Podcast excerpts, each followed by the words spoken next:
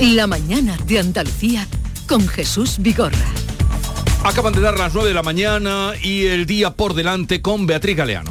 Hoy la actualidad pasa por Santiago de Compostela. su base militar llegará un avión del Ejército del Aire con tres supervivientes y cinco de los cuerpos recuperados del naufragio del buque Villa de Pitancho, entre ellos el del marinero onubense Juan Antonio Cordero. Las familias de los 12 desaparecidos piden que no cese la búsqueda. En la base estará también el presidente del gobierno. De lo político, el líder del Partido Popular, Pablo Casado, ha convocado este lunes a su comité de dirección para tratar de buscar una salida en medio de la profunda crisis interna que atraviesa la formación y que ha tenido su último episodio en la manifestación que reunía ayer a más de, más de 3.000 personas a las puertas de su sede nacional. La Consejería de Salud, por otra parte, actualizará hoy los datos de la pandemia. Siguen bajando los hospitalizados. Según los últimos eh, datos ofrecidos, en Andalucía hay 1.078 pacientes hospitalizados. Es la cifra más baja desde final del año pasado. Por cierto, que el rey Felipe VI retoma hoy su agenda que tuvo que aplazar el pasado 10 de febrero tras dar positivo en coronavirus. Mañana será el Día Europeo por la Igualdad Salarial y hoy UGT y comisiones obreras presentan sus informes sobre la situación de la brecha salarial en Andalucía. El Instituto Andaluz de la Mujer en Málaga presenta una campaña de sensibilización. También en Málaga, el presidente de la patronal presenta el programa Andalucía Viable que ofrecerá a las empresas recomendaciones para superar los problemas económicos derivados de la crisis. Y más 300 empresarios están llamados a participar en un acto reivindicativo para que se mejoren las comunicaciones en Granada. Otro asunto económico, la plantilla de Santa Bárbara Sistemas marchará desde Alcalá de Guadaira, Sevilla Capital, en protesta por el plan de traslado de la compañía. Y el presidente de la Junta descubre hoy una placa de homenaje a Manuel Clavero Arevalo en la sala del Consejo de Gobierno en el Palacio de San Telmo, que a partir de ahora llevará el nombre del catedrático y ministro para las regiones y de cultura durante la transición y que falleció el pasado mes de junio. Gracias Beatriz Galeano, seguimos con Estela Benó, Javier Caraballo y Pepe Landi. Entonces, ¿no veis eh, la probabilidad de un congreso antes de julio? Hombre, la probabilidad existe, lo van a intentar desde luego, pero yo, eh, Casado no quiere, Para eso tiene que reunir a la Junta Directiva. Tiene que reunir a la Junta Directiva Nacional tres y que, quintos y que vote... acuerden que haya Congreso. Exacto. Pero la potestad de reunir a la Junta Directiva es, eh, únicamente de Pablo Casado. Sí, pero hombre, la presión es tal que yo no sé si evitar reunir a la Junta Directiva lo puede, se lo puede permitir. Yo no sé si hoy va a entregar la cabeza de García Egea en la reunión. Mm, él está muy unido. No, parece eso, parece que no. Mm, no lo sé. Pero entonces no alguna medida tendrá eh, alguna medida tendrá que tomar, aunque no podemos. Aunque eh, sea, digamos, una tirita para esta hemorragia, ¿no? Hoy lo que, creo yo que puede salir, eh, eh, quiero decir que esto, eh, por algo que decía, no sé si era Pepe Landi antes, que, efectivamente la política española es como una montaña rusa hmm. y, tampoco se puede decir esto es lo que va a ocurrir. Pero en principio lo que va a pasar hoy en esta junta directiva, que es la reunión de Casado con sus fieles, al margen de que, que allí pongan en común la estrategia a seguir para parar todo esto, lo que puede salir de la reunión de hoy es una fecha para el Congreso Ordinario del mes de julio y con anterioridad al mes de junio en Madrid y, la convocatoria de las primarias para quien quiera presentarse a ser candidato, con el anuncio de Casado de que él se presentará y que esta lucha de poder pues, pues se va a dilucidar, como ya ocurrió anteriormente, en las urnas del Partido Popular. Eso puede ser a esta hora lo más lógico que salga. Un compromiso del Congreso eh, eh, Ordinario en julio con una fecha concreta y el compromiso de Casado de que eh, se someterá a las primarias con cualquiera que, lo quiera eh, disputar, como Isabel Díaz Ayuso, y que decida la militancia. Esto es lo normal que pueda suceder. Esto es lo normal que podría suceder. Claro, después de todo lo que hemos vivido. Pero eso no es nada, Javier, eso no es resolver nada. Quiero decir, que eso genera, deja abiertos los mismos problemas que están teniendo ahora. Y lo va a organizar el Teodoro García G, va a organizar ese congreso, puesto que el secretario general sería su responsabilidad. No lo sé, ¿eh? yo tengo mis dudas. Sí, no, pero sí que otra cosa es la valoración. A mí me, no, no, yo lo que estoy diciendo es que, es lo que va a salir hoy, que que, eh, por ahora lo que va a salir eso, que haya una convulsión posterior, y, pero, lo previsto que salga es eso. Ahora ya podemos opinar si esto nos parece que cierra la crisis o no. Evidentemente no la cierra, pero esto es lo que, lo que parece en este momento que va a salir de la reunión de hoy. lo, más, razonable, lo, que sucede es que estamos en, unos momentos en los que lo, razonable no se estila, parece que no, que no parece, no, resulta lo más, lo más probable, pero sería lo más razonable crear unos plazos, crear un calendario. Mm, a ver si, los nervios eh, de todos resisten ese calendario, pues es bastante, bastante difícil de, de confiar en esa posibilidad, claro. Pero yo no sé si es razonable, Pepe es que no sé lo razonable lo que es. Dice tú que no estamos en tiempo de razonable. Eso es verdad. Tú ves, ahí estamos de acuerdo. Pero, la razón de la sin razón. Pero yo no estoy, no estoy muy segura, porque es que esto es dilatar todavía la, la, crisis mucho más. Pero que es que puede seguir saliendo hoy eh, dos. a ver, una encuesta. Eh, semana turbulenta. La pasada semana. El sondeo del mundo concluye que Pablo Casado hunde al PP y dispara a vos al borde del sorpaso. Esto va a salir saliendo ahora estos días. Yo no, le, no le concedo ningún crédito, eh, ninguna credibilidad a los sondeos de. a los que se este publican ya lo sé, que tú a los sondeos que se publican no le concedes credibilidad. no, no, pero se van, vamos, pero, pero, preguntar, primero, primero tiene que ver cómo son esos sondeos, cuánta gente, y luego también es verdad que hay algunos medios de comunicación de los que se engloban normalmente en el, ámbito ideológico de la derecha que están claramente contra Pablo Casado y apostando por Ayuso. Ahí te quiero ver. Los medios con quién están. Hay de todo, como... No, no, no, ¿con los, están? los editoriales, los editoriales son muy claramente... Son muy claros, claro. A veces el, mundo y el debate, la mayoría están contra, contra eh, Pablo Casado. Sí. A veces el mundo y uno de, la web que se llama El Debate, que es del antiguo director de ABC, eso están muy claramente en mm. contra de Pablo Casado. Sin embargo, mira la razón, lo que dice. La razón está más por, por Casado que por Ayuso. Por eso digo que en realidad, al final lo, importante de esto, o creo yo, la clave de todo esto es que el ruido le llega a la gente, como es lógico. Y entonces en toda esta, eh, toda esta erosión del partido se paga. Y se paga en las una. Y quien lleva muchos años en política lo sabe. Y es lo que yo digo, que no sé si van a permitir que todo esto se dilate todavía más. Sobre todo quien tiene poder en, la, en los territorios y luego tienen que venir los alcaldes. Es que también vamos a pensar un momento en en lo que supone un partido político, el PP o el que sea en este caso el PP. Es que no son solo Ayuso y Casado, o Teodoro García Gea, o Pablo Montesino, o las personas, o Cayetana Álvarez de Toledo. Esos son cuatro nombres. Es muchísima gente que está trabajando en un montón de pueblos que tiene la cara colorada por culpa de esta guerra y delante de sus vecinos, que a lo mejor ellos están ahí batiéndose el cobre, ayudando a su gente, haciéndolo lo mejor posible, alcalde, alcaldesas, concejales, diputaciones provinciales.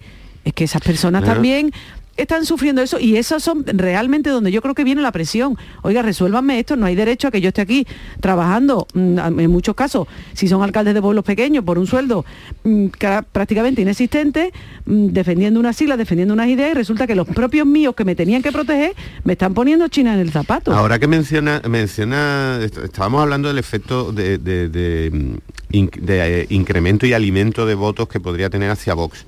Pero ahora que menciona esto, eh, esto de las instituciones regionales, provinciales, de, los ayuntamientos, eh, atención también al efecto al efecto que este desengaño generalizado que provocan siempre las crisis tan ruidosas en los partidos políticos eh, más grandes, ya pasó con el PSOE en su momento y ahora con el PP, provoca un desengaño y un, desaliento entre, entre los votantes que eh, en los últimos años ha provocado un traslado de voto, por ejemplo, primero hacia Podemos, con aquel, aquel efecto de la indignación, luego hacia la creación de Ciudadanos, ahora parece que ese voto de desencanto y desengaño de los grandes partidos se dirige a, a Vox pero puede que el siguiente paso, que, una vez se lo escuché a, Javier mm, eh, a Javier Caraballo también aquí, eh, el siguiente paso sea el crecimiento de las formaciones locales y provinciales. Esta mañana, por ejemplo, hemos escuchado que se presentaba eh, Levanta Jaén, hemos visto que han tenido un crecimiento que quizás no se ha comentado lo suficiente en las elecciones de Castilla y León, están apareciendo por, por todas partes un efecto de, disgregación, de, ruptura de, de los parlamentos pero que también se alimenta de ese desencanto y de ese cabreo y de ese, y de ese un poco entre, entre burla y, y repulsión que provocan este tipo de espectáculos por el poder dentro de los grandes mm. partidos. Bueno, un momentito, querido mm, compañeros, Estela Benó, eh, Pepe Landi, Javier Caraballo, porque hay otro asunto que nos eh, preocupa y ocupa mucho eh, y quiero comentarlo con Carmen Crespo, consejera de Agricultura, Ganadería, Pesca y Desarrollo Sostenible, tal que la sequía. Consejera Carmen Crespo, buenos días.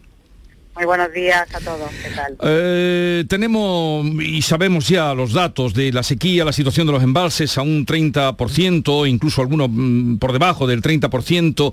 Desde su consejería, ¿cómo ve la situación y qué alternativas tienen si esto continúa así? Bueno, pues en primer lugar ha llovido la mitad que el año pasado, ¿no? que ya fue un año seco y por tanto estamos ante un año muy complicado, como todos estamos viendo. En las cuencas intracomunitarias, es decir, las que dependen de la Junta de Andalucía, que es Pinto y Piedra, Guadalete, Barbate, y las cuencas mediterráneas, tenemos una media del 36,61. Para que todo el mundo lo sepa, nosotros tenemos el 33% de las cuencas de Andalucía, el Guadalquivir es el que más mm. tiene, que es competencia estatal, y en estas nosotros tenemos varias zonas muy complicadas, que es el Campo Giraltar, tenemos la Sarquía, y tenemos también la zona de cuevas de la Almanzora y estamos esperando también que la Costa del Sol entre pues, en una situación complicada con respecto al tema de sequía. Por tanto, el gobierno andaluz, en cuanto llegó, y el presidente de la Junta de Andalucía lo tenía claro, se puso en marcha a hacer un decreto de sequía que tarda pues dos años aproximadamente hacerlo, ya lo tenemos en marcha desde julio del año pasado y en este momento nos ha permitido que podamos hacer la obra de emergencia. Estamos haciendo una obra que son de conexiones del río Guadiaro en la zona de, de eh, Campo Giraltar. En la Sarquía estamos haciendo varias obras que tienen que ver también con el agua regenerada y sobre todo con el conexión con el río Guadalhorce. En Cuevas también una impulsión desde la desaladora de Carbonera y desde de embalse de Cuevas hasta los municipios eh, de la Almanzora. Y en la Costa del Sol estamos también eh, viendo, en el momento que se declara la excepcional sequía, eh, poner un bastidor más en la agua desalada. Y también viendo con el Gobierno de España, porque hemos pedido ya una reunión, como ven ustedes, una mesa nacional de sequía, en la que nos permita primero pedir eh, que, que hagan las obras de interés del Estado en Andalucía, que son embalses, grandes embalses y las conexiones que son importantísimas, pero sobre todo en estos momentos de emergencia queremos pedir que haya 20 eh, o que haya hectómetros posibles de la desaladora de Torrevieja al norte de la provincia de Almería. Y también importantísimo que se pueda subvencionar el coste del agua desalada porque se ha multiplicado por tres el precio del agua y se compense en este caso como se compensó en su momento a Canarias, recordarán ustedes en diciembre de 2020 con 8 millones de euros porque el agua desalada en estos momentos en Andalucía, en nuestras cuencas, está siendo de vital importancia. Y medidas también para el ganado y el anticipo de la PAC que hemos pedido al Gobierno que se anticipe para nuestros agricultores debido a la sequía que tenemos en estos momentos. Todo eso, consejera, lo contemplaría el decreto de sequía, pero ¿cuál? ¿El que ustedes están elaborando, digo, desde la Junta de Andalucía, o el decreto eh, nacional, porque usted también ha pedido, la hemos oído, eh, que se decrete ya eh, esa situación de sequía por parte del Estado? Ya, las medidas que yo acabo de decir ya vienen en el decreto de sequía de la Junta de Andalucía que se aprobó en julio del año pasado y por tanto nos ha permitido el poder hacerlo y tener la mayoría de las obras terminadas para el mes de abril-mayo, aunque estarán a lo largo del año 2022, pero algunas de las que le he mencionado al final son de competencia estatal y por tanto van, eh, tienen que ir incluidas en esa Mesa Nacional de Sequía y por tanto en el decreto de sequía que el Estado saque, ¿no? Eh, especialmente para, para toda España y por supuesto para Andalucía. Y quiero decir una cosa, que no nos paramos ahí en estos momentos estamos eh, también reuniéndonos con los regantes y vamos, estamos viendo posibilidades adicionales y también si hubiera algún municipio de nuestras cuencas que tiene problemas de abastecimiento y que tenemos que hacer alguna medida adicional. Es decir, la situación es una situación muy, muy complicada y por tanto, aparte del decreto de sequía que ya el gobierno aprobó y que se adelantó a los tiempos, porque así tuvo la visión nuestro presidente de la Junta de Andalucía y por supuesto eh, desde la consejería que en este momento eh, presido y que lleva a cabo, pues hemos, no hemos adelantado los tiempos y ahora queremos seguir poniendo encima de la mesa medidas necesarias para evitar pues, momentos dificultosos, no solamente para el regadío, sino también para los ciudadanos en las zonas de abastecimiento. Estamos, como decía, la mitad, ha llovido la mitad del año pasado, que ya fue un año seco y por tanto estamos en un momento muy complejo donde estamos esperando todo agua en esta primavera, pero la verdad es que no llega. Bueno. Ese es un asunto preocupante, importante. Eh, otro, consejera, ¿Qué va a pasar con Nerva? La semana pasada eh, se, cruzaron ya informaciones de que eh, se paralizaba mm, pues que llegaran allí residuos tóxicos. Mm, ustedes desde la Junta también han pedido que, se cierre, que se ponga fin al, vertedero. Mm, ¿En qué situación estamos? ¿Hay fecha para eh, un posible cierre del vertedero de Nerva? Bueno, el Nerva, para recordarle a todo el mundo, se comenzó su construcción en el año 95 y por tanto esto es una cuestión que no depende ni, vamos, que no ha dependido de este gobierno, sino totalmente al contrario del anterior gobierno y donde se autorizó por parte incluso con el beneplácito del Ayuntamiento de Nerva del Partido Socialista y esto lo ha gobernado el Partido Socialista durante tantos años que incluso han aumentado en nueve ocasiones el tipo de residuos que se llevaba a Nerva. Por tanto, lo primero que hay que decir es que esto es una cuestión heredada por el gobierno actual y nosotros nos pusimos en marcha desde el primer día para eh, intentar un cierre ordenado, especialmente en el tema de los residuos peligrosos. ¿Qué hemos hecho hasta el momento este gobierno? Pues en estos momentos hemos exigido, en estos momentos, que se eh, eh, tuviera una acción sobre el vaso 1, un vaso que bueno, que hacía falta en estos momentos, que ya se sellara y ya se está en estos momentos sellando. En estos momentos hay obra ya en el vaso 1. Por tanto, hemos movido fichas para empezar pues con ese cierre ordenado que necesita el vertedero, eh, que es lo que quieren los vecinos y por supuesto lo que quiere Andalucía. Pero eso tiene que ser una cuestión paulatina, dialogada, transparente y organizada, porque además un vertedero de estas características no se puede cerrar de la noche a la mañana. Por eso estamos en estos momentos pues dialogando con todo el mundo, hace breves fechas estuvimos con el ayuntamiento y por supuesto estaremos con todos para ponerlo en marcha. ¿Cómo se hace esto? Pues a través de una autorización ambiental que permita establecer cómo se dice o cómo se establece el cierre del vertedero.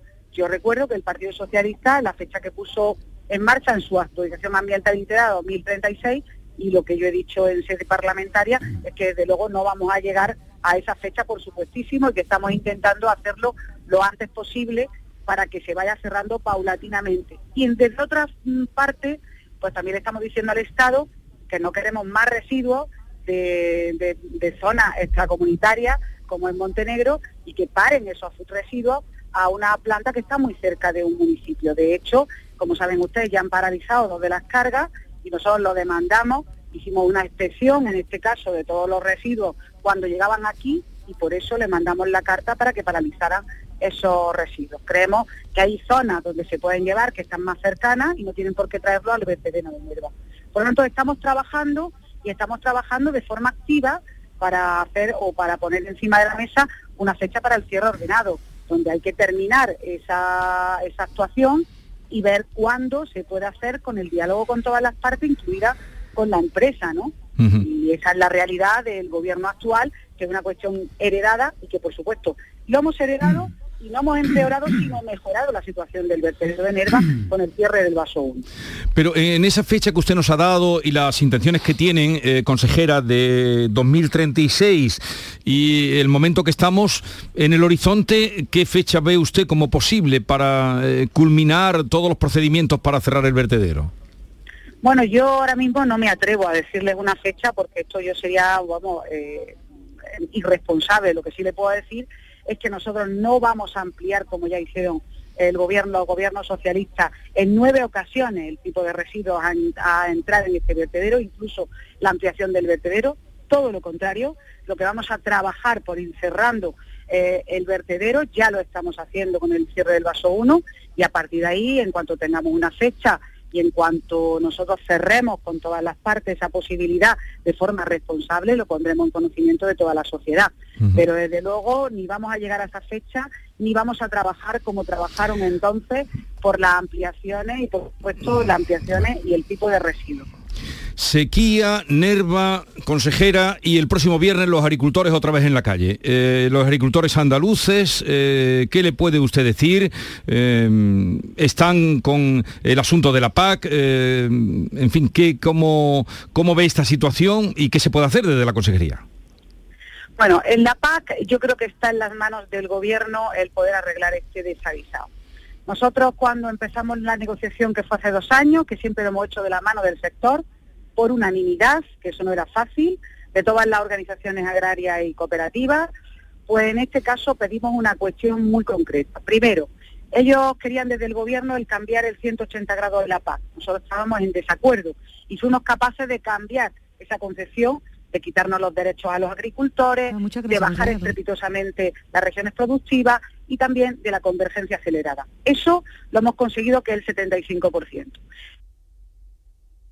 ¿Se nos ha cortado la comunicación? ¿Sí, consejera?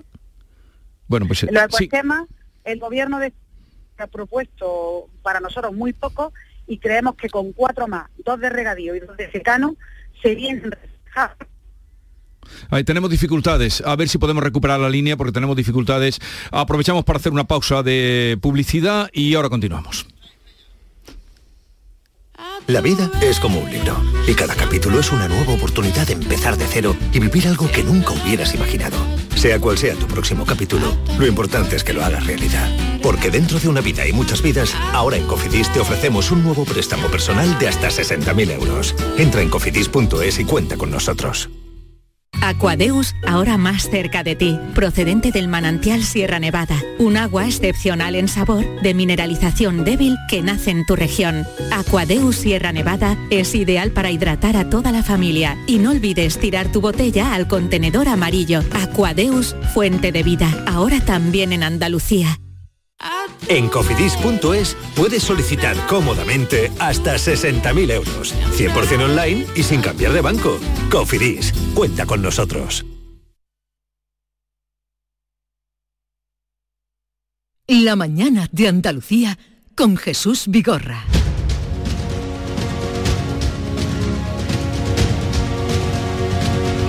Estábamos en conversación con la consejera de Agricultura, Carmen Crespo. Había ahí unas pequeñas interrupciones y a ver si podemos retomar. Consejera Carmen Crespo, ¿me oye? Sí, perfectamente, don Bueno, Jesús. es que había habido unas interrupciones, perdone, discúlpenos. A ver, No, eh, me a nosotros. Eh, eh, bueno, me estaba contando con respecto a la PAC eh, y el descontento de los agricultores que vuelven a salir este viernes, tienen anunciadas protestas en la calle. Bueno, decía que Andalucía va de la mano del sector, de las, co- de las cooperativas y las organizaciones agrarias, porque tenemos muy claras las alegaciones que hemos presentado al plan estratégico. Y son muy sencillas, por tanto el Ministerio lo tiene en sus manos. Primero, que en el tema de los ecoesquemas no sean solamente los que se han propuesto, sino cuatro más, dos de regadío y dos de secano. Y que las regiones productivas vayan organizadas de otra manera. ¿Por qué? Porque tenemos mucha diversidad de cultivos en Andalucía y como tal y como está puesto en el plan estratégico, no refleja la diversidad productiva de Andalucía. Y hay zonas que están perdiendo en estos momentos capacidad económica. En este caso, del actual PAC. Por ejemplo, eh, provincias como Sevilla podrían perder el 60% de los agricultores o como Jaén podrían perder el 61% de nuestros agricultores. Por lo tanto, en las manos del Ministerio está el cambiar esto, porque ya bastante tienen los agricultores con la sequía, con los costes de producción Eh, debe ir de viaje eh, o están en ruta y hemos perdido la conexión. Hemos vuelto a perder la conexión. Bueno, pues vamos a dejarlo aquí porque parece que es difícil mantener la conexión. Eh, bueno, los agricultores tienen convocadas esas protestas el próximo viernes, ya veremos qué pasa y en qué para la sequía, pues ya sabemos todos y mm, confirmaba la consejera la difícil situación que tenemos y el tema político que también yo quería preguntarle como veterana eh, del Partido Popular con, con, eh, responsabilidades que las ha tenido, cargo de responsabilidad como el que ahora tiene su eh, percepción de lo que está pasando, pero habrá otro momento para que podamos charlar sobre ese asunto. Mm, con respecto a la sequía, pues no sé si queréis comentar algo, querido compañero. Bueno, es que, a ver, es que con respecto a la sequía, en Andalucía hay un debate pendiente eh, que, que no, no se suele abordar. pero que es necesario. Porque eh, lo que yo no sé, y lo he hablado con algunos expertos, es si la agricultura que tenemos en Andalucía es la que se corresponde con nuestro clima. El, 87% del agua que se consume se consume en los regadíos. Y yo no sé si Andalucía tiene que tener este tipo de, explotaciones agrícolas que consuman tantísima agua cuando sabemos que las sequías son cíclicas y podemos sospechar y temer que con el cambio climático las sequías serían cada vez más severas. Eh, ¿Se puede abordar ese tema en Andalucía? De, eh, ¿Hay que reducir la superficie de agricultura de riego? Pues me temo que no está por ahí el, debate. Más bien al contrario, las manifestaciones que llegarán por parte de los agricultores serán, porque esto también es verdad, que, eh, a consecuencia de que cualquier corte o restricciones de regadío le supone a muchos de ellos hmm. un, quebranto muy importante. Pero eh, ya digo que el, tal, tal como nos adentramos en la sequía y vemos o sospechamos o tememos que pueden ser las sequías que han sido siempre cíclicas más severas por el cambio climático, el debate pendiente en Andalucía, el valiente, el que tenemos que afrontar, mm. es ese, si, si, la agricultura y la ganadería que se tiene, que son las que, eh, consumen el 90% del agua de los embalses, eh, es la adecuada para el clima andaluz. Claro, ese debate eh, incluso hace, no hace, creo que ni 15 días, estábamos hablando de la mm, redistribución, de la nueva regulación de zonas de regadío alrededor del Parque de Doñana y, es, evidente que el gran debate, el debate de fondo, mm, es eh, cómo repartimos la, poca agua que hay cada vez. Eh, va a ser menos, todos los indicadores nos apuntan al ciclo de sequía cada vez más larga. Y, ese debate lo tenemos que afrontar en la agricultura y, en las ciudades. Me asombra de lo que de lo que le he escuchado a a la consejera, que se tarde tanto en decretar la, en decretar la alerta, en decretar la alarma. Ya estamos en una sequía mm, con pocos precedentes que habría que remontarse creo que a 35 40 años para encontrar un episodio tan seco, en el que ya las restricciones de consumo humano se anuncian para un periodo de un año, incluso menos, dependiendo de, las lluvias que, vengan. Así que la, alerta, no sé qué, más estamos esperando para, hmm. para poner en marcha todos los mecanismos que tengamos. Bueno, otro, otro asunto, dime, dime.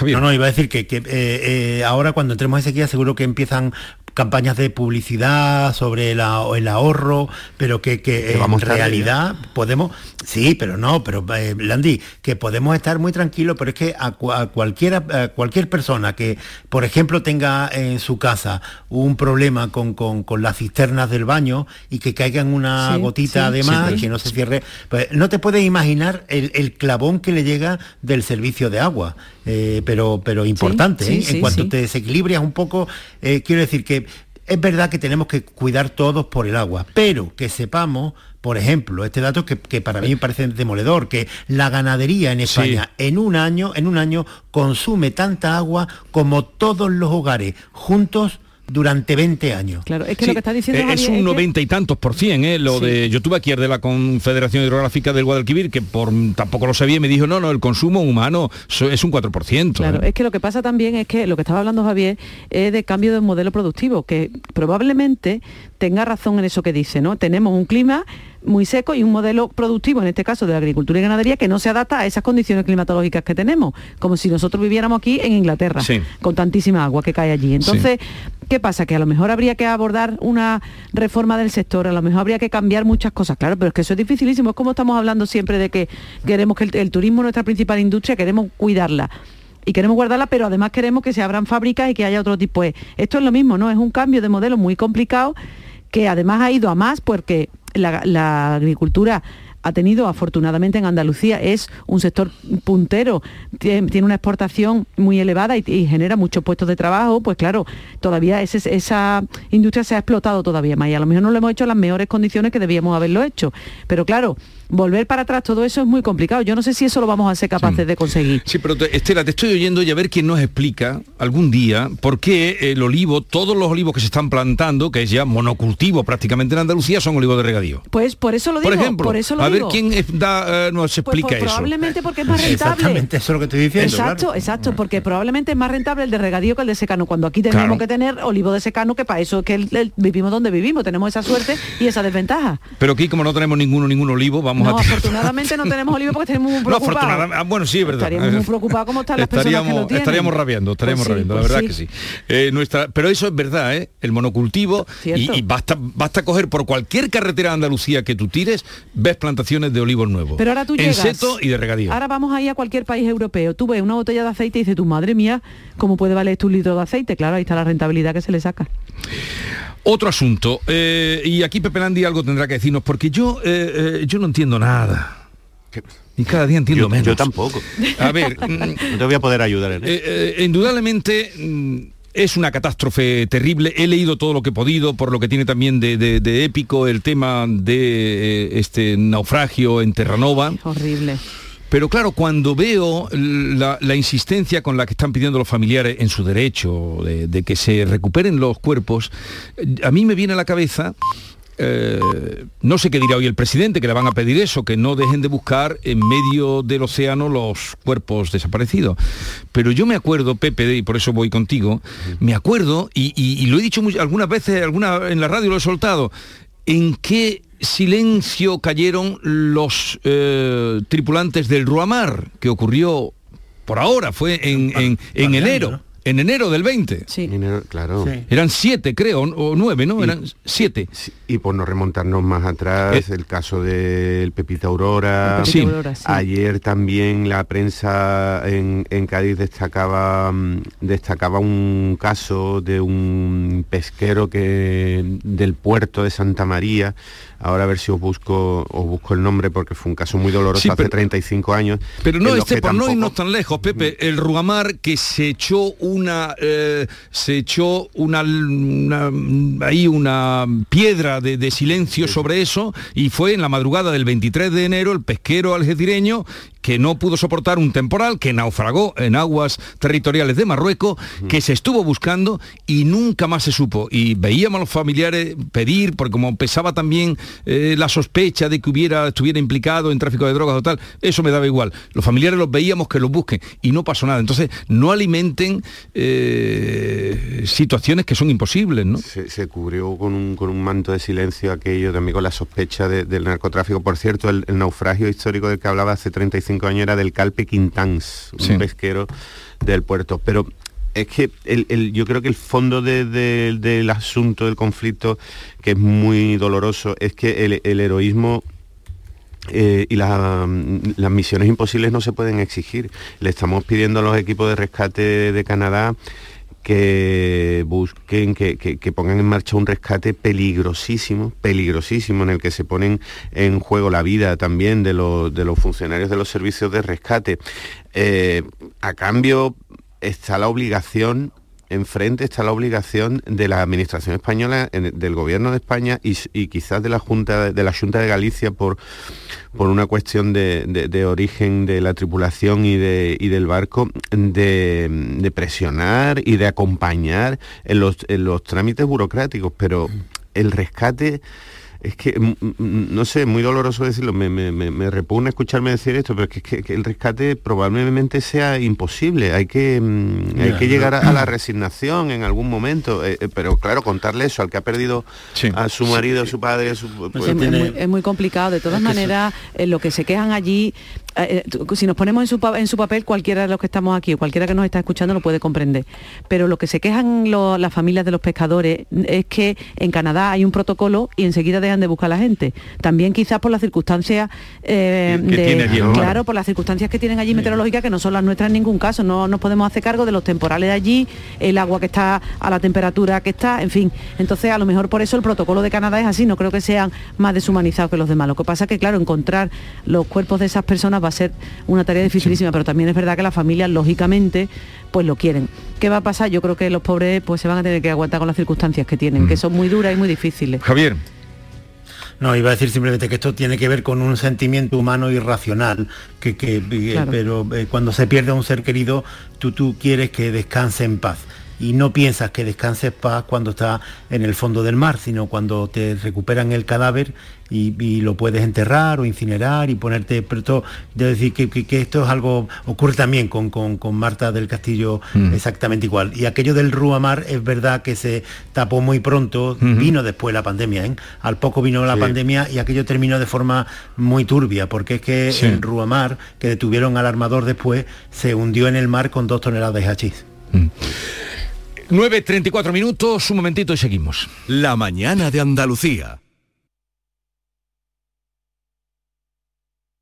Se acerca a las nueve y media de la mañana y desde hace unos minutos, Berrocar Automóviles te espera en sus instalaciones. Desde Grupo Berrocar te deseamos que tengas un buen día. Este lunes desde la 1 y 5 de la tarde, la tertulia de la jugada de Sevilla te llega desde el restaurante Hummo, de Clandestine Grill Company, con la última hora de tu equipo y el análisis con los protagonistas. La brasa más canalla de Sevilla se cocina al carbón en San Bernardo. Restaurante Hummo, de Clandestine Grill Company, en calle Juan de Mata Carriazo número 4. Si buscas un vehículo de ocasión, ven a la red de concesionarios oficiales de Grupo Sirsa y elige el tuyo. Renault, Dacia, Mazda, Volvo y Suzuki son nuestras marcas en Sevilla. Además, este mes por la compra de un vehículo de ocasión, te regalamos el seguro. Grupo Sirsa, nos movemos contigo. En Canal Sur Radio por tu salud, responde siempre a tus dudas. El 75% de los celíacos no están diagnosticados. Hoy hablamos de este problema tomando como referencia la puesta en marcha de un programa de cribado rápido por parte del Instituto Hispalense de Pediatría.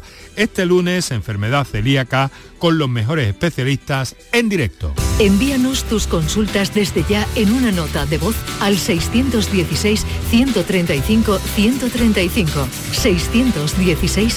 616-135-135. 616-135-135. Por tu salud. De lunes a viernes, desde las 6 de la tarde, con Enrique Jesús Moreno. Súmate a Canal Sur Radio, la radio de Andalucía. Hola, melenas. Me han dicho que vas a jugar a mi día de la once y sé que me vas a elegir a mí, el día que te pusiste pelo. Anda, que no te alucina notar cómo tu melena se mece al viento o la espumita del champú anticaspa. La fecha de tu boda o la de tu cumple no es tan mal, pero es que no tenías pelo. Tus fechas más especiales quieren hacerte ganar mi día de la once. Por solo un euro puedes ganar miles de premios. Elige bien, porque uno de cada cinco toca. A todos los que jugáis a la once, bien jugado. Juega responsablemente y solo si eres mayor de edad.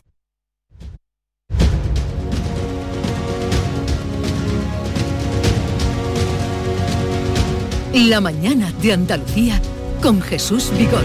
Otro asunto que me gustaría mm, contrastar con vosotros, y vuestra experiencia y olfato periodístico, Estela, Pepe y Javier, es esa unión, fusión de dos grandes pueblos de Extremadura, Extremadura y Andalucía, pues es casi lo mismo. Si cruzamos, estamos en el mismo paisaje, en algunos lugares el mismo acento, eh, y resulta que Don Benito, eh, pues eh, se ha fundido con Villanueva de la Serena, me parece un gesto contrario a todo lo que se estila ahora, que es barrer para casa, y parece ser que han ganado en Villanueva de la Serena con un noventa y tantos por cien a favor, en Don Benito con un 60 36,27, dos décimas por encima de lo que se habían propuesto los dos alcaldes.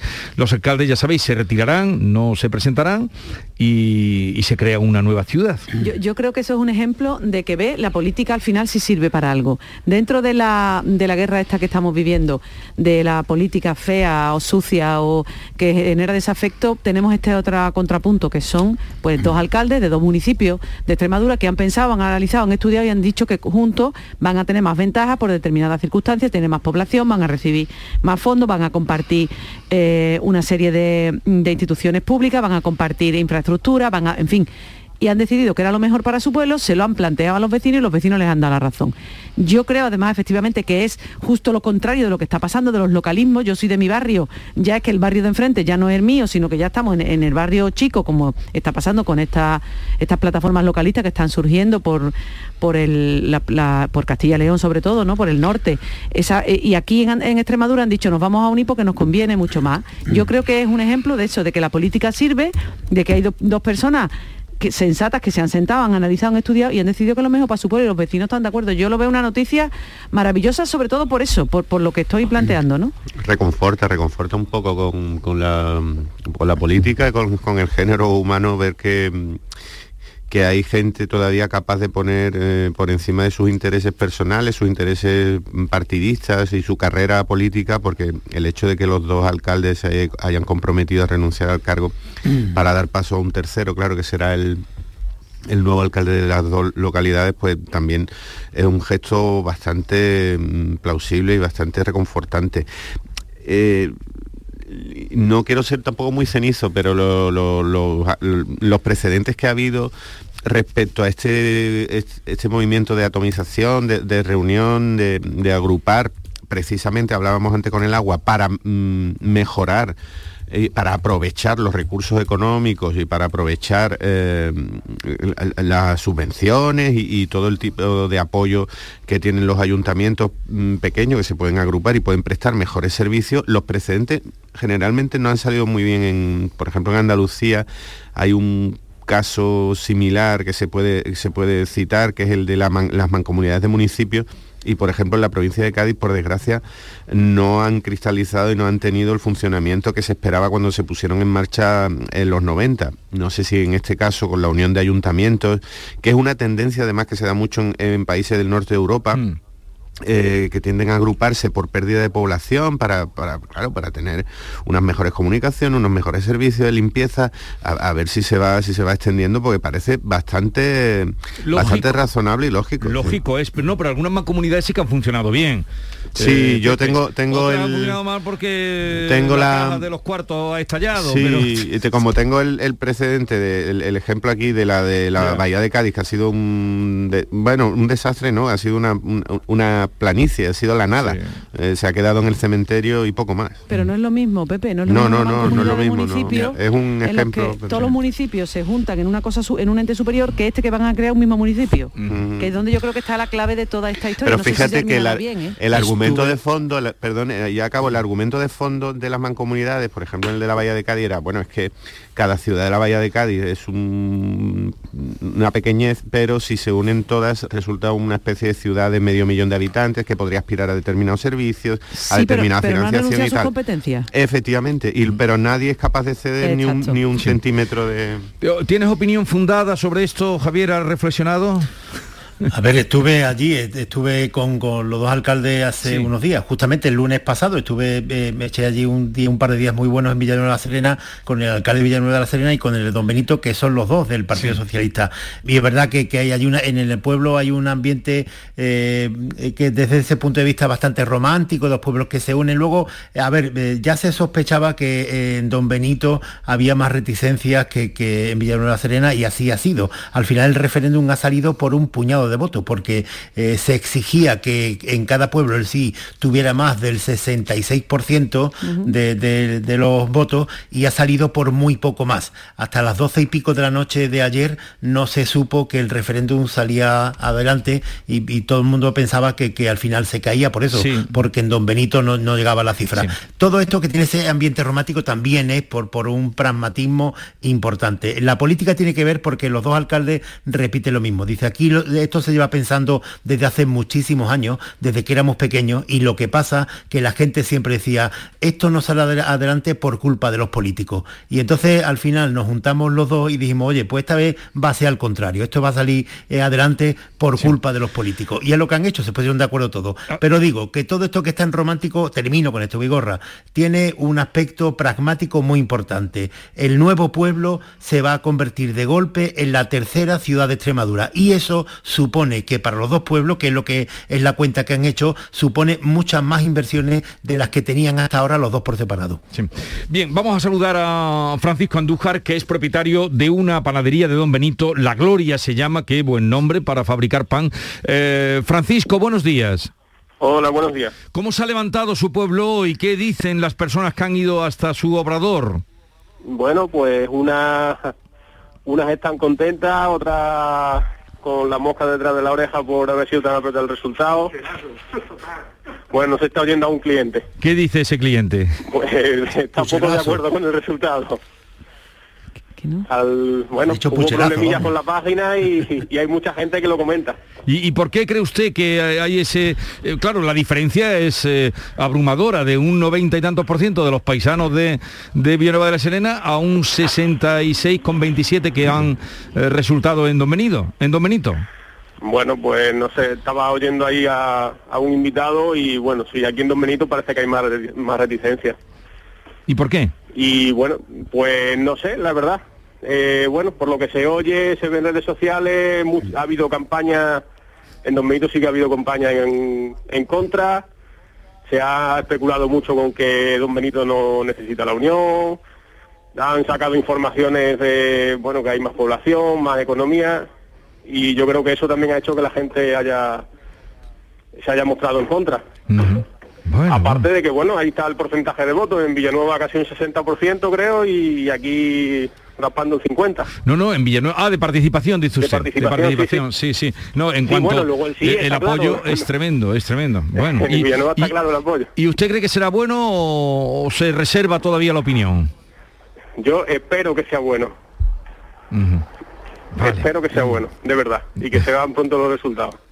Bueno, pues muchas gracias por atendernos, Francisco. Andújar de la Gloria. Vamos a, hemos elegido esta, esta profesión porque sí, dime, Sí, porque al Javier. cabo de la calle. Claro. No, no, que, que Don Benito es la de las dos ciudades la que tiene más habitantes, tiene 37.000 y, y Villanueva de la Serena tiene 26.000. Y, y siempre se ha dicho, por lo menos lo decía en Villanueva de la Serena, que son un poco más remilgados, más, más, más eh, de sí mismos. Y, y por esto, pues, por, por- que, que, que eran, eh, miraban por encima del hombro a, a los de Villanueva esta cosa tan de pueblo, Sí, pero que al final lo- los dos pueblos eh, están eh, separados por, por cuatro kilómetros, que hay alguna fábrica, o sea, no hay nada. Eh, y hay algunas eh, eh, divisiones que se superarán, como eh, cada uno tiene un equipo de fútbol, pero eso no pasa nada, en Sevilla está el Sevilla y el Betis. O Sí. que cada pueblo, por ejemplo, y esto sí que es peculiar, pertenece a una diócesis distinta, que lo han consultado la iglesia y la iglesia ha dicho, por esto no hay ningún problema, nosotros lo ajustamos perfectamente. Hemos elegido eso, dos profesiones, dos obradores. Vamos a otra con Francisco José Benítez de la panadería de Villanueva de la Serena. Francisco José, buenos días. Hola, buenos días, ¿qué tal? ¿Cómo ha amanecido? Le llamo de Canal Sur Radio de Andalucía, somos primos hermanos. Eh, ¿Cómo ha amanecido el día en su pueblo? Bueno, pues bien, contento, yo por lo menos contento, la verdad. ¿Usted está contento? ¿Y qué dicen las personas que llegan esta mañana a su panadería? Bueno, básicamente mm, todo el mundo expresa lo mismo, o sea, aquí en Villanueva ha sido muy aceptada la, la unión esta. Eh, de hecho, como el voto ha sido a lo largo de varios días, se hizo una parte de la votación, se hizo anticipada, ¿no? Entonces esto se lleva hablando muchos días aquí en Villanueva, llevamos ya varios días escuchando a gente que, que la mayoría de la gente nos decía que sí, que votaba que sí, que, Sí. que le gustaba, que... Pero da la impresión de que ustedes, los de Villanueva de la Serena, eh, estaban más convencidos, más motivados por esta unión, porque en Don Benito ha salido raspando. Sí, bueno, eh, no sé si puede haber sido también porque a lo mejor no se les haya informado bien. En fin, aquí desde luego la gente está muy satisfecha. Eh, pienso que es bueno porque eso nos va a hacer crecer, crecer como una ciudad grande dentro de lo que es la, la, la provincia, entonces lo veo una cosa muy positiva. Bueno, pues que sea para bien. Gracias por atendernos y un saludo. Buenos días. Venga, muchas gracias, buenos días. Eh, muchas miradas están, eh, están puestas en esto, pero por ejemplo, si repasamos en poblaciones, que en Andalucía hay muchas, porque aquí hay poblaciones grandes, no, no estamos en, en Castilla Podría hacerse, y León. podría hacerse. Eh, ¿Por qué cada pueblo tiene, tiene que tener su piscina? Que eso vale un dineral, ya que estamos hablando de agua. Mm, por ¿Por, qué cada pueblo tiene que tener su polideportivo? Eh, si se puede hacer uno para eh, dos o tres, porque ahora cada pueblo quiere tener un polideportivo. Bueno, ya lo tienen. Ya lo casi tienen. todo. Con el Ya lo plan. E se hicieron montones de piscinas, montones de polideportivos. Que yo lo veo en eso bien, verá, hombre, las piscinas, verdad que el agua, pero, yo veo bien que tengan todo, mucha in- infraestructura deportiva, porque igual que aquí en las ciudades más grandes, pues queremos que la tengan los Sí, barrios. pero que a lo mejor pueden agruparse. Pero yo creo que eh, es una cuestión más de gestión que es que por luego encima. Por mantener ejemplo, eso- De- vamos a de- ponernos en a basura, ver, que vamos a ponernos en de policías. canalización que lo que estaba explicando antes, que es de canalización de inversiones, que ellos eh, han llegado, ellos, eh, los alcaldes me decían a mí otro día, dice, mira, aquí durante mucho tiempo, eh, cuando se barajaba la posibilidad de que se instalara una fábrica, un instituto, pues decían, Villanueva, si lo ponemos en Villanueva, se nos cabría Don Benito, si lo ponemos en Don Benito, se cabría mm. Villanueva, pues lo llevaban a Plasencia. Y, así con otros... Claro, y dice, y esa es la lógica que hemos quitado de en medio, dice, porque a partir de ahora nosotros vamos a hacer por detrás de Badajoz y de Cáceres la tercera ciudad de Extremadura, por encima de Mérida, por ejemplo, mm. por encima de Plasencia, que le acabo de citar. Bueno, pues se convierten en, con el nombre que sea, que será Rivera de lo que sea, pues se convertirá la tercera. Y entonces, para canalizar inversiones va a ser fundamental. Y acceder a servicios desde, desde, tener derecho a una comisaría hasta lo que estamos hablando mucho esta semana de la los servicios bancarios, es que la influencia, mm, eh, cuando la población crece eh, tanto, la influencia en el día a día es enorme. o voy a... Aquí lo que tenemos es la independencia de la línea, ¿no? Eso el Landy que no lo cuento otro día. Eh, eso otro día, no, no me abra ya melón. Eso es verdad, ese tema es interesante, justo al contrario. eso era el sueño de, ah, ¿cómo se llamaba? Que de Patricio, ¿no? el de Algeciras, ¿no era Patricio? Sí, sí, sí. El sueño de Patricio, la novena provincia andaluza. provincia. a ver, eh, ¿tienes una letrita para despedir hoy a la tertulia, Landy? Pues tengo, pues, como vamos con, ya con un poco de prisa, una parte de una letra. Venga, una parte de una letrita. El carnaval que empieza el fin de semana que viene es histórico. Va a ser el primero en 160 años que no va a contar con ningún tipo de organización administrativa. O sea, va a ser absolutamente... ¡Qué maravilla! Como debe ser, los carnavales. Como debe ser, ¡Qué maravilla! Desde 1862 hay algún tipo de organización cuando el carnaval se ha celebrado, los años que no se ha celebrado por guerra, por guerra o pandemia, pues, pues nada, no ha habido de ningún tipo. Y entonces me he acordado de otro carnaval histórico que fue el de 1977 con un coro histórico, los de Dócratas, los coros ya sabéis, más solemnes, con 40 integrantes, su bandurria, su laúd, ese sonido un poco medieval y cantaba en aquel primer carnaval democrático que volvía a llamarse así, tras 40 años de, de dictadura, decía, tras los 40 años sin carnaval, también van a la calle universitarios, fundidos en compases tan proletarios, patrimonio de Cádiz frente al pasado, porque la esencia de nuestro pueblo es, presencia y es recuerdo. Para que nos comprendan vamos a hablarle de tú a tú, y que nadie se ofenda porque del canto sale la luz. Así que, bueno. Pero ¿por qué no lo has cantado, Pepe? Bien traído, es otro día, es otro día. Eh, cuando haga falta más agua, quizás me Pues mira, ahora es el momento. Pepe, más. Pepe Landi, Javier Caraballo y Estela Venaos, que tengáis un bonito día y feliz semana. Muy buenos días. La mañana de Andalucía con Jesús Vigorra. Oye, ¿qué pipas estás comiendo? ¡Qué buena pinta! ¿De verdad me lo preguntas? ¿No las reconoces? Pipas hay muchas en el mercado. Sí, pero pipas reyes son las auténticas, las de siempre, con sal y sin sal. Incluso las del león son de frutos secos reyes. Que sí, que sí, me ha quedado claro. Frutos secos reyes, tus pipas de siempre. Sevilla. Canal Sur Radio. ¿Te está afectando la subida de la luz? Claro que sí. Por eso en Insolac Renovables instalamos paneles fotovoltaicos de autoconsumo con los que podrás generar tu propia electricidad. Y ahora, con la subvención del 40% de la Agencia Andaluza de la Energía, lo tienes mucho más fácil. Entra en insolacrenovables.com e infórmate de las ventajas que tiene el autoconsumo. Insolac, expertos en energías renovables desde 2005. Marpedental, centro de odontología avanzada dirigido por el doctor Miguel Marrufo, clínica de referencia en Sevilla desde hace más de 10 años gracias a su tecnología, calidad y grupo humano. Recuerda que un día sin sonreír es un día perdido. Marpedental, donde tú eres la prioridad. Más info en marpedental.com. La confianza de miles de personas ha convertido a en la marca de coches más elegida en 2021. Aprovecha que vuelven los 10 días Kia, del 10 al 21 de febrero y descubre tú mismo por qué. Datos MSI para canal particular en 2021. Solo en la red Kia de Sevilla. Kia. Movement that inspires. El Colegio Internacional Europa celebra sus jornadas de puertas abiertas. Jueves 3 de marzo a las 9 y media para Eurokinder infantil y primaria y sábado 5 de marzo a las 11 para todos los cursos. Más información en europaschool.org. Colegio Internacional Europa. Excelencia educativa desde 1986. Mano de santo limpiar la ropa, mano de santo limpiar salón, mano de santo y en la cocina, en el coche, en el watercloak, mano de santo para el hotel, mano de santo para el taller, mano de santo te cuida, mano de santo te alegra la vida, mano de santo, mano de santo, ponte a bailar y no limpies tanto, mano de santo, mano de santo, ponte a bailar y no limpies tanto. Canal Sur Radio, Sevilla. Cuenta la voz de un sabio que para saber de Sevilla le preguntó al giraldillo por los lugares más bellos del barrio de Santa Cruz. Y este le respondió. Con aires de azar, maestranza y catedral, la hostería del Laurel has de visitar. Y en ella sus tapas, vinos y demás viandas probar. La Hostería del Laurel. Visítanos en Plaza de los Venerables 5 o a través de nuestra web lahosteriadellaurel.com. Porque si le preguntas al giraldillo, Hostería del Laurel, no te la dejes atrás.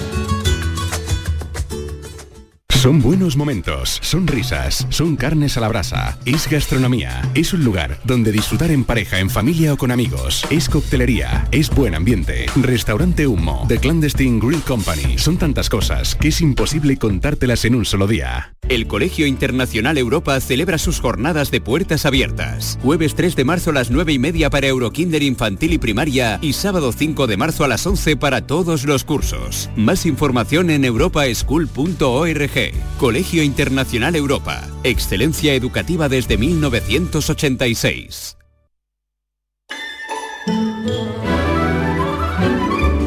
Esta es La Mañana de Andalucía con Jesús Vigorra. Canal Sur Radio. Con el tiempo que llevamos, creo que solo habrá lugar para anunciar la participación. Maite Chacón, buenos días, Hola, me alegro de verte igualmente, tanto. Igualmente, eh, Tanto me alegro de verte. Gracias, querido Jesús, yo también. Bueno, eh, solo decir que al- al- en el último tramo del programa va a pasar por aquí Farruquito, eh, que va a presentar espectáculo en el, tea- en el Festival de Jerez. Pero hoy, eh, sabes que la Universidad de Málaga ha iniciado un estudio del cerebro de Carlos Latre, ¿no? ¿Te has Sí, enterado de eso? sí, no? sí, Para evaluar esa habilidad que tiene como imitador de voces. Pues nosotros vamos a hablar con Marcelo Bertier, que es catedrático de neurología de la Universidad de Málaga e investigador principal del grupo UNCA, que es la unidad de neurología cognitiva y afasia. Y ahora me preguntas, ¿y qué le vamos a preguntar a nuestros oyentes? ¿Y la que- pregunta cuál es? La- y, y la pregunta es Pues le vamos a, a decir a, la- a nuestros oyentes que nos imiten, que nos imiten qué. que nos imiten voces, Tú estás loca. Que nos imiten voces. ¿Te crees tú que, lo- te crees tú que, que ¿Por qué no? Vamos a ver, tú cuando eras chico... Yo creía que era que nos imiten a nosotros. Digo, No, bueno, yo- pero que imiten, voces. imiten voces. Eh, Por ¿Tú crees que ejemplo, tenemos cuando- oyentes que Calla. Carlos Latre, si es una excepción, lo han vamos, estudiado. Vamos a arriesgarnos un poco. Cuando nosotros éramos pequeños imitábamos al Pato Donald, ¿te acuerdas? Estaba de moda imitar al Pato Donald, Alfonso Sánchez, al, al crítico de cine. Se imitaba también mucho a Doña Rogelia. Ah, me estoy. Me estoy también, es verdad, a Carrascal, a Carrascal. A lo mejor algún oyente no sale artista y quiere imitarnos, no sé, pues vamos a arriesgarnos. Venga, la pregunta es Un poco entonces de que, imiten a algo a Sí, alguien. le vamos a preguntar a nuestros oyentes si son buenos imitadores. Si imita a alguien, por favor, si imita usted a alguien, Me vaya a buscar la ruina. déjenos un mensaje en el 670 940 200 y no me dejen, porque es que si no el jefe me va a echar la bronca. El, No tema, el tema es interesante. Eh, la percha para la participación mm, dudosa. Todo viene de que científicos de la Universidad de Málaga analizan el cerebro de Carlos Latre Sí. porque por lo visto puede imitar a 600... Más, más de 600 voces. Alucinante. A una velocidad increíble, con una precisión Sí, sí, lo hemos visto, lo hemos visto. impresionante. Y, y vamos a, además vamos a, no lo podemos tener aquí porque está en directo en otra emisora esta mañana, pero sí vamos a, a- hemos recuperado algunos fragmentos, porque hace muy poco estuvo con, en el show de Bertín, Sí. aquí en Canal Sur Televisión, hemos rec- recuperado algunos fragmentos de esa entrevista. Y además vamos a pedirle a la gente, seguro que no nos fallan, por favor no me fallen, llámenos para imitar. Implorando ya, esto aunque es una sea cosa... el pato Donald. Esto aunque ya es, me parece un poco ya de, de- de- Por de rodillas favor. ante los dientes. 679 40 200. Para explicarnos la historia de España, lo que nos pasa y lo que pasó, no hay nada como echar mano de nuestros poetas, de los más queridos, los que mejor captaron el comportamiento humano. Eso es lo que hace hoy García Barbeito, poeta y buen lector, que recuerda esta mañana Los dos bandos de García Lorca en bodas de sangre. Querido Antonio, te escuchamos. Muy buenos días, querido Jesús Vigorra. Perverso de los cuchillos.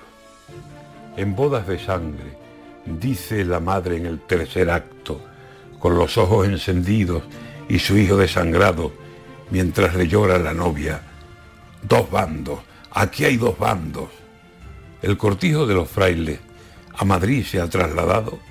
Hay una novia en el drama y uno llamado Leonardo, y dos cuchillos asoman por el vuelo del tejado, mientras la noche se para y no abren ojos los cárabos, y la luna teje y teje mortaja de sangre y llanto.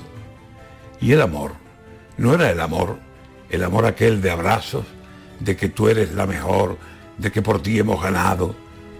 Esto no es bodas de sangre, ni estamos en Puerto Urraco, pero aquí sobran cuchillos y cañones empeñados en sembrar de muerte el suelo y abrirme ya el camposanto. ¿Quién ha encendido este fuego que no hay quien quiera apagarlo, ni quien diga cuántas víctimas el incendio está dejando? Esto es un fuego en el monte, una llama de incendiario que prende el fuego y se va y nadie da con su rastro. Cuesta mucho levantar un partido desde abajo para que vengan algunos a destrozar los andamios y a no dejar que un ladrillo se encalame a lo más alto. ¿Quién tiene la culpa aquí? ¿La tiene Ayuso, Casado, o Miguel Ángel Rodríguez, o los sospechosos tratos, o las ganas de frenar los muy decididos pasos de quien camina y camina y puede acabar ganando? Bodas de sangre, al final, deja dos acuchillados. No sé cómo acabará cuando esté el telón bajando, pero cual dijo la madre, dos bandos, aquí hay dos bandos.